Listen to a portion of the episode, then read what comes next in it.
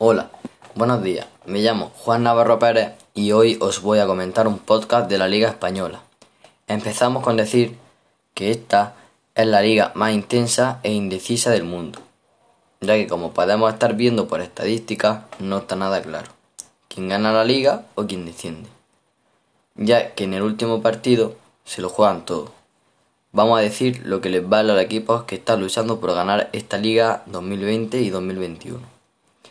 El Atlético de Madrid juega hoy contra el Valladolid, que viene de estar en descenso y puede salvarse este año. Por ello lo va a dar todo hoy para que su equipo no descienda y poder estar en primera muchos años más.